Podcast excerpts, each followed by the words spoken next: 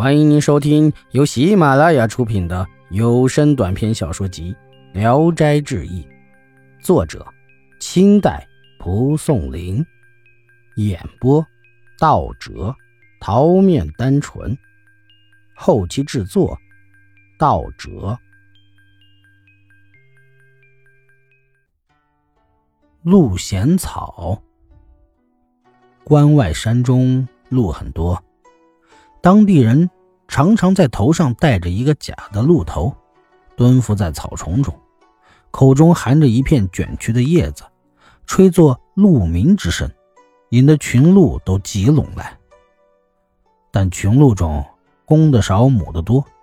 公鹿的本性常是一次交配，千百只母鹿必配一遍，所以交配完后，公鹿也就累死了。母鹿用鼻子嗅一嗅，知道公鹿已死，于是大群的母鹿就分别跑到山谷中，去寻觅一种具有异香气味的草，放在公鹿的嘴边熏它。已死的公鹿闻到这种气味，顷刻间就苏醒过来。这时，蹲伏于草丛中的人就急忙的敲锣放火铳，群鹿惊慌逃走，人们就将这种神奇的草取去。据说它可以起死回身。小关，天津有个船夫，一天夜里梦见一个人来跟他说：“明天有个人来租船载运竹筒，一定要向他索要一千两银子。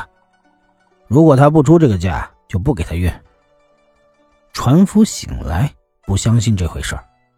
刚睡下，那个人又来对他说了一遍，而且还在墙上写下了三个字，嘱咐说：“倘若那人舍不得出钱，你马上写这三个字给他看。”船夫醒来，越发感到奇怪，但他不认识这三个字，也不明白是什么意思。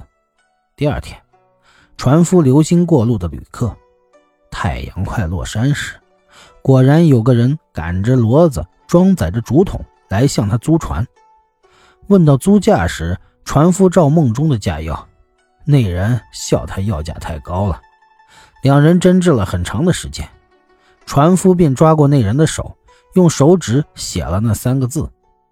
那人见了，非常的惊讶，转眼就不见了。船夫查看装载的货物，原来是几万只小棺材。每只都只比手指头大一点儿，里面都装有几滴血。船夫把那三个字让远近的人看看，没有一个认识的。事过不久啊，吴三桂叛逆的密谋暴露了，党羽全部被杀，被杀的人数和小棺材的数量几乎一样。这件事儿是徐白山说的。本集演播到此结束，谢谢大家的收听。喜欢请点赞、评论、订阅一下。